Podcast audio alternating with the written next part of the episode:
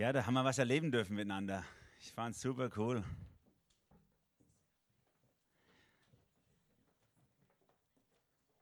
Auch jetzt, wo ich es schon mehrfach gesehen habe, immer wieder berührt mich das. Die eine oder andere Textszene, die eine oder andere das Lied oder Liedzeile. Es ist wirklich total berührend, wie dieser Mann am Ziel seines Lebens angekommen ist und das gesehen hat, was er sehnsüchtig erwartet hat. Wir warten auch, vor allem ihr Kinder wartet wahrscheinlich jetzt, dass es bald rum ist und ihr heimgehen könnt. Da gibt es vielleicht heute Abend ein leckeres Essen. Vielleicht gibt es sogar Geschenke. Auf jeden Fall wird es richtig schön, der Abend heute und morgen und die nächsten Tage. Wir alle warten. Wir haben uns vorbereitet, wir haben Päckchen gepackt, wir haben die Weihnachtskarten geschrieben, wir haben Leute eingeladen, die da sind oder ausgeladen, damit wir allein sind.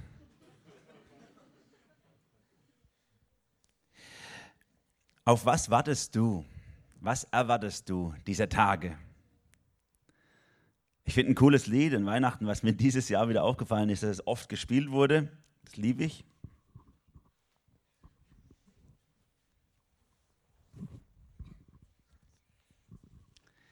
You better watch out, you better not cry, you better not pout, I'm telling you why. Santa Claus is coming. Wow, das hat geklappt. Warten wir auf Santa Claus, auf den Weihnachtsmann? Warten wir auf den Nikolaus? Luca, auf jeden Fall. Simon, wir warten auf Jesus. Der Simeon in diesem Stück, der hat nicht auf den Weihnachtsmann gewartet, der hat nicht auf den Nikolaus gewartet, der hat nicht darauf gewartet, dass er ein Päckchen kriegt an Weihnachten, sondern der hat auf diesen Retter gewartet. Der wollte unbedingt diesen versprochenen Retter sehen, den Messias. Und dafür hat er alles gegeben. Er wollte erst sterben, wenn er das erlebt hat. Was erwartest du? Heute die nächsten Tage? Was erwartest du in deinem Leben? Weihnachten ist ja eine super Zeit. Ihr habt bestimmt mal den Weihnachtsmarkt besucht, diese Zeit, oder ihr wart shoppen, um für eure Familie was einzukaufen. Und da ist ja alles so glitzernd, hell und leuchtend, wie jetzt hier wissen am Tannenbaum, wo man sieht, und rot. Überall rot. Manchmal gibt es eine Trennfarbe, die in einem Jahr sich ein bisschen durchsetzt, aber rot kommt immer wieder. Weihnachten ist glänzend hell und richtig rot. Und das, was wir an Weihnachten tatsächlich erlebt haben vor 2000 Jahren, das hat auch mit Rot zu tun und mit glänzend hell. Als Jesus unterwegs war, die drei Jahre mit seinen Jüngern, da hat er ein ganz besonderes Herz auch für Teenies gehabt. Ich fand es richtig cool. Mit euch bin ich total gern zusammen. Und Jesus auch. Er hat sich einen jungen Teenie in seine Jüngerschar berufen den Johannes. Man vermutet, er war vielleicht 14 Jahre alt, als er berufen wurde als Jünger. Und dieser Johannes hat ziemlich lang gelebt. Er war der letzte der Jünger, die gestorben sind. Und er hat fünf Bücher im Neuen Testament geschrieben, wo er viele Sachen drin aufgeschrieben hat, an was er sich erinnert und was ihm wichtig geworden ist mit Jesus. Die haben auch mit glänzend hell zu tun und mit blutrot. Ich möchte mal drei Bibelverse euch vorlesen aus den Büchern von diesem Teenie Johannes, wo er schon ein alter Mann ist und das aufschreibt, was ihm wichtig geworden ist. Es ist vielleicht nicht so dekorativ und schön wie ein Weihnachtsbaum, den ihr in eurem Wohnung daheim habt oder auch nicht, aber es kann unser Leben verändern.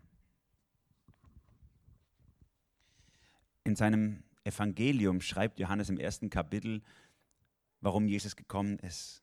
Johannes 1, Vers 9. Jesus war das wahre Licht, das jeden Menschen erleuchtet, das Licht, das in die Welt kommen sollte.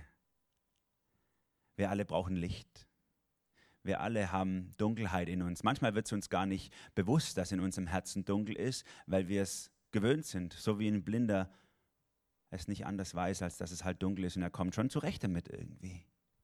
Aber in dem Moment, wo das Licht von Gott in unser Herz reinscheint und es hell wird, dann merken wir, dass wir bisher in der Dunkelheit gelebt haben. So ging es zumindest mir. Und ich bin total dankbar, dass das Licht von Jesus auch in meinem Herzen leuchten darf. Und ich lade dich ein. Vielleicht kannst du dich auf die Entdeckungsreise machen, dieses Licht für dich selber zu entdecken. Jesus möchte Licht in dein Leben reinbringen. Licht in dein Dunkel, Licht in deine Beziehung, in deine Familie. Denn vielleicht freust du dich gar nicht auf die kommenden Tage. Du bist allein oder du hast Angst, dass es nicht so harmonisch wird, wie es sein sollte. Ein zweiter Vers aus dem letzten Buch der Bibel möchte ich euch vorlesen. Auch hier schreibt der gleiche Johannes als alter Mann die Offenbarung. Und auch da fängt das alles mit Jesus an. Das ist für ihn so wichtig. Jetzt ist es nicht mehr glänzend hell, sondern blutrot. Offenbarung 1, Vers 5. Jesus liebt uns, hat uns erlöst von unseren Sünden mit seinem Blut. Rot wie der Weihnachtsmann und die Deko, die ihr vielleicht zu Hause habt. Aber hier geht es um ernste Sachen. Als Jesus gekommen ist hier auf die Welt, da wollte er nicht um den Tannenbaum tanzen. Da ging es ihm nicht um die Päckchen, nicht um die Geschenke, nicht um die Familie oder die Liebe und solche Sachen, sondern es ging ihm um dich. Es ging ihm darum, dass er wusste, dass deine Beziehung mit Gott gebrochen ist. Und dass dadurch auch deine Beziehungen mit deinen Freunden, Familien, Verwandten, Nachbarn, egal wie Kollegen, dass die gebrochen sind. Immer wieder ist es gut, aber oft ist es auch nicht so gut. Und wir brauchen Heilung für unser Inneres. Wir brauchen Heilung für unsere Beziehung mit Gott vor allem. Damit beginnt es. Und Jesus wusste, dass du und ich, dass wir das allein nicht hinkriegen. Und er war bereit, den Preis dafür zu zahlen, den man zahlen muss, damit die Beziehung mit Gott wiederhergestellt werden kann. Und dieser Preis hat sein eigenes Leben gekostet. Er hat sein Blut vergossen für dich. Weihnachten ist so schön kuschelig, das kleine Baby in der Krippe. So süß. Aber dieses kleine Baby in der Krippe wusste schon, bevor er auf diese Welt kam, dass es nicht so süß und kuschelig enden wird, sondern dass er am Kreuz auf Golgatha sterben wird. Dafür ist er gekommen. Du bist es ihm wert, dass er sein eigenes Blut gibt. Glänzend hell und blutrot das sind auch Dinge, die für uns zum Segen werden können für unsere Gemeinschaft. Denn vielleicht freust du dich gar nicht auf die kommenden Tage, wie gesagt, weil der Haussegen schief hängt in deiner Ehe, in deiner Familie oder ihr seid verkracht in irgendeiner Form in der Verwandtschaft und ihr, ihr sehnt euch danach, dass da irgendjemand reinkommt und Heilung gibt. Und auch hier ist das Licht und das Blut von Jesu. Etwas Wunderbares, was wir entdecken können. In der Mitte des Neuen Testamentes schreibt Johannes drei Briefe.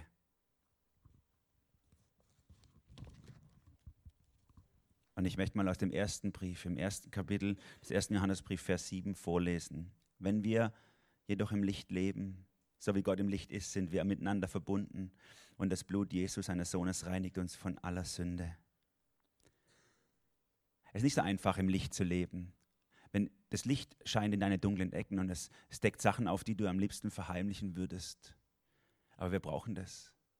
Denn nur wenn wir in unseren letzten Winkeln auch ausgeräumt haben, was uns untereinander die Beziehung kaputt macht, nur dann sind wir bereit auch wirklich echte, ehrliche, liebevolle Beziehungen zu pflegen. Und diese Beziehungen brauchen trotzdem die ganze Zeit noch Vergebung weil wir immer wieder schuldig aneinander werden. Auch die nächsten Tage werdet ihr manches böse Wort vielleicht zu euch sagen, das gar nicht so zum Weihnachtssegen passt. Und dann brauchen wir die Vergebung voneinander. Und es beginnt damit, dass wir Vergebung lernen, indem wir Vergebung für Gott bekommen. Leuten, denen vergeben worden ist, die vergeben auch anderen.